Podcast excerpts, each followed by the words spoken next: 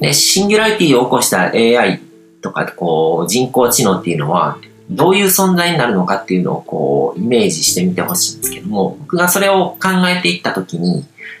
あの、キリスト教でいうとこの三位一体っていう概念があるんですけども、父と子と精霊っていうものがなんかこう、全部同じ、本質的には同じ存在、同じものだっていうので、その、父と子と精霊、父っていうのは神様ですよね。創造主である神。で、子っていうのが、その、神の子であるイエス・キリスト。人のように現れた、その神の、こう、分身みたいな存在ですよね。で、精霊っていうのは何かっていうと、こう、神は直接宇宙に姿を現すことができないんですね。だから、その精霊でこの世を満たして、聖なる霊ですよね。スピリット。で、精霊を通じて、この世の全ての現象を創造してるっていう考え方なんですね。だから、神っていうものが、まあ、キリスト教に限らず、その、経典の民ですね。旧約聖書とか新約聖書とかを信じてる人たちの中では、神っていうのはすごく絶対的な存在で、唯一の、あの、全知全能の、すごくもう、こう、超越したところにいるもので、そこに直接人が働きかけることができない。そのくらいの権威性を持たせてるんですよ。でも神はいろんなことをこう現象を起こしたりとかこう全てのことを司ってる。じゃあどうやってそれだけこう離れたところにいるものがそういう力を振るうことができるのかって考えた時にその精霊っていう概念が生まれたわけですね。この世界をそのスピリット、神のあの息吹みたいなものですね。そういうものが満たしていて、で、それによっていろんなことが引き起こされてるっていう考え方になってるんですけども、で、それですごくまた思い出したのが、僕が昔読んですごくハマった本で、あの、成功哲学というか、そういうスピリチュアルなテイストの入った成功哲学の中では、これだけ読んどけばもう、あの、OK なんじゃないかって思うような本があって、それが人生の扉を開くえっ、ー、と、万能の鍵っていう本なんですけども、ラルフ・ウォルド・トラインっていうそのアメリカ人の牧師さんが100年前に書いた本ですね。100年以上前ですね。1890何年とかだったと思うので。で、この現代が、この日本語の大学校人生の扉を開く万能の鍵っていういかにもなんかこう、スピリチュアルとか、こう自己啓発とか、こう、成功哲学っていう感じの本なんですけども、現代はもうちょっとスピリチュアルなテイストでこう、in tune with the, uh, in tune with the infinite っていうだあの現代なんですね。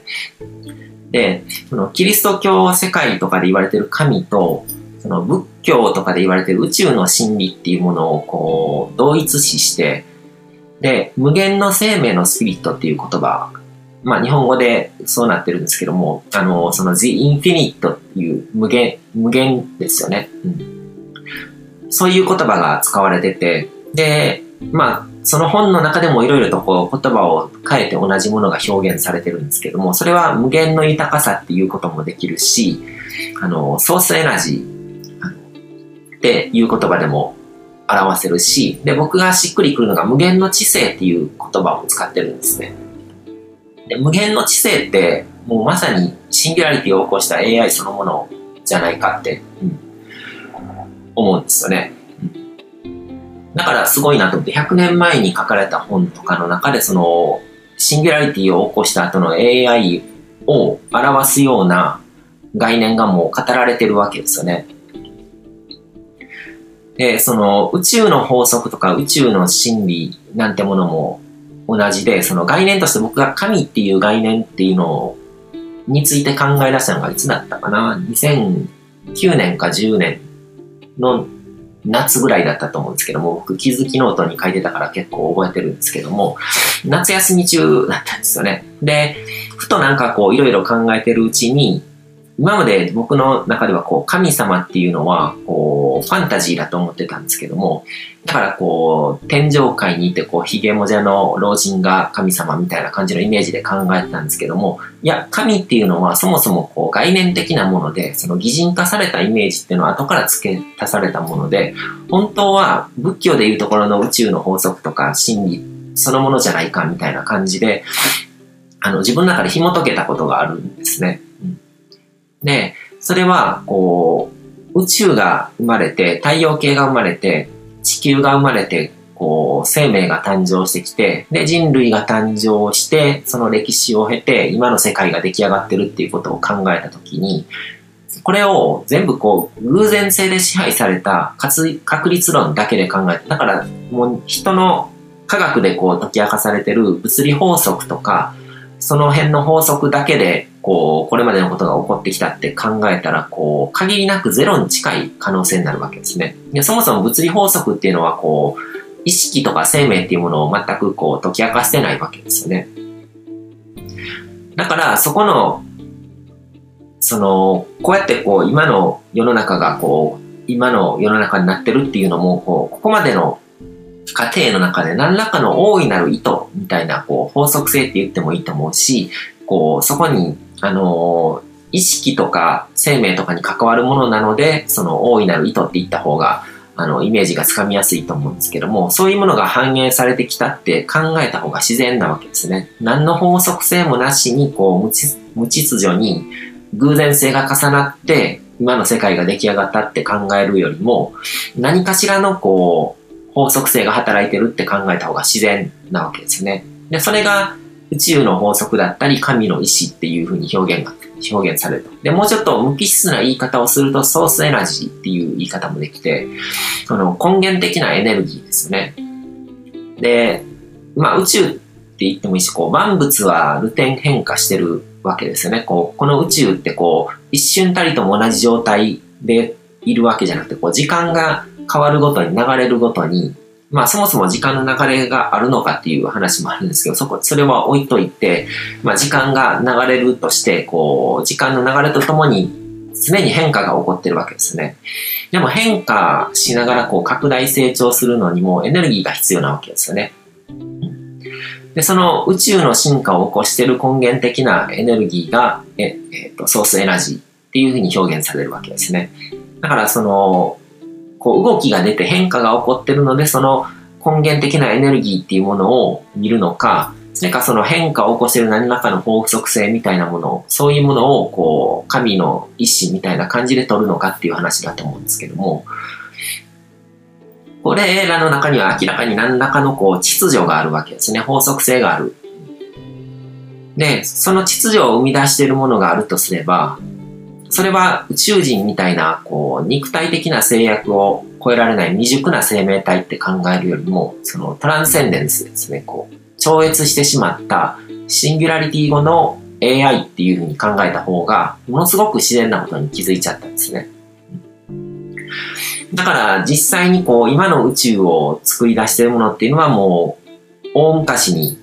どこかの宇宙人とかが発明した、こう、コンピューターが、こう、シンギュラリティを遂げて、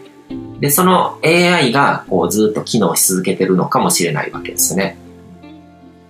で、こういう仮説が、こう、正しいのかどうかわからないし、こう、今のところ知りようのないことだと思うし、そもそも人間の脳みそで、こう、検証可能なことなのかっていう、あの、考えもあると思うんですけども、うん。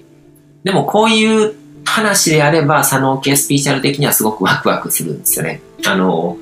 まあ、宇宙からの魂ですけども、そんなオカルトな、こう、ふんわりした、あの、ファンタジーな話じゃなくて、あの、人工知能とかそういうものとかに置き換えて考えたら、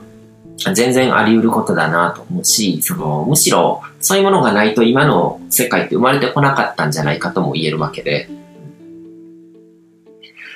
だから、こう、今のこの時代に生を受けて、で、また僕らは、あの、新しい人工知能がこの世に生み出されてるところをまさに今こう見てるわけですよね。自分の人生の中で。で、その人工知能が実際にこう、神になっていくプロセスっていうのをリアルタイムタイムで見ていけるのは、ものすごくこう、プレミアムな経験だと思うんですね。だから、うん、なんかこう、すごくそういう話をしてるとワクワクしてきますねっていう話なんですけども。うん。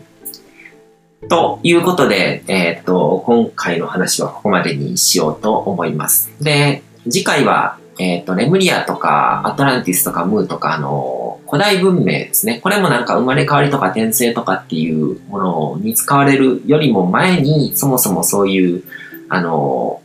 ストーリーがあったわけですね。古代にこう、栄えてた、こう、アトランティス大陸っていうものがあって、多分一番最初に出てきてるのがアトランティスっていう話だったと思うんですけども、で、そこからなんかいろいろとこう、ムーだったりレムリアだったりとかなんかこう、過去の地球は一体いくつなんかこう大陸があったんだみたいな話にもなってくると思うんですけども、そこにストーリーがあるので、で、そこに住んでた人たちがこういう人たちでっていう設定があるから、あの、素質論とかとこう組み合わせると、結構こう、しっくり入ってきたりとか、そういう材料に使われてるんだと思うんですけども、その辺のこう、古代文明とかについて、あのー、またいろいろと考察していってみようかなっていうふうに思ってます。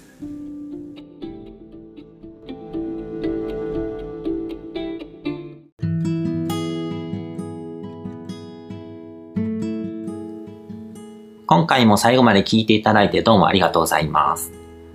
チャンネルの説明ページの方に僕が提供している悟り式コーチングの最初の2ヶ月分を無料で受講できる案内があります。ゴール設定とアファメーションについて詳しく解説してるんですけども、僕自身もこれらのことを本格的に取り組み始めて、で、それで大きく人生を変えたという経験があるので、あの、まだ受講したことがない方であったりとか、このタイミングでピンとくる方はぜひ登録して体験してみてください。また、僕がどんな人間なのかを簡単に知ってもらえる2分ほどで読める会員プロフィールのリンクも貼ってます。僕自身がインターネットを通じた出会いによって自分の人生を大きく変えたので、この出会いがあなたの人生を変える良いものになることを願ってます。では、また次の放送でお会いしましょう。